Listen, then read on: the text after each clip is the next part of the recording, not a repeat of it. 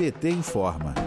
O ex-presidente Lula concedeu entrevista à Rádio Clube de Blumenau de Santa Catarina nesta quarta-feira, dia 15 de dezembro. Na ocasião, Lula defendeu que o Estado brasileiro precisa ser capaz de assumir seu papel de indutor do desenvolvimento por meio da inclusão social e do investimento na própria capacidade produtiva. Segundo ele, este é o único caminho possível para o progresso do país com soberania. Na primeira entrevista após viagens para a Europa e para a Argentina, Lula criticou duramente o projeto de destruição do Estado brasileiro em curso desde o golpe contra Dilma Rousseff.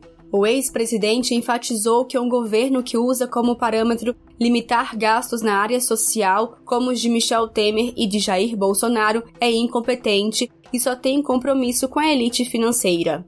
Lula também lembrou ainda de como era a realidade do Brasil quando assumiu a presidência da República. Vamos ouvir.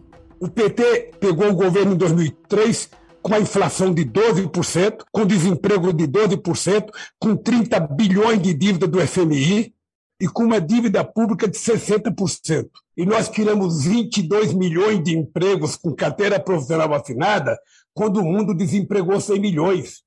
Nós pagamos do FMI e fizemos uma reserva de 370 bilhões de dólares, que é o que sustenta o Brasil até hoje. Nós fizemos superávit primário durante 13 anos e nós reduzimos a dívida pública de 65% para 32% e ainda fizemos a maior política de inclusão social que a história desse país conhece. Além disso, Lula também relatou que após o período em que ficou preso injustamente, a sociedade começou a compreender que a Lava Jato foi uma importante peça na engrenagem de um projeto de destruição nacional. Outro tema em destaque nas falas de Lula foi o do combate à corrupção. O ex-presidente voltou a reforçar que foram os governos do PT os responsáveis por mecanismos que conferiram transparência à gestão federal. Lula fez questão de manifestar solidariedade a Ciro Gomes e seu irmão Cid Gomes alvo de operação da Polícia Federal em uma investigação sobre desvios em obras do estádio do Castelão entre os anos de 2010 e 2013. É inexplicável que as pessoas que poderiam ser intimadas para prestar um depoimento, para dar uma explicação,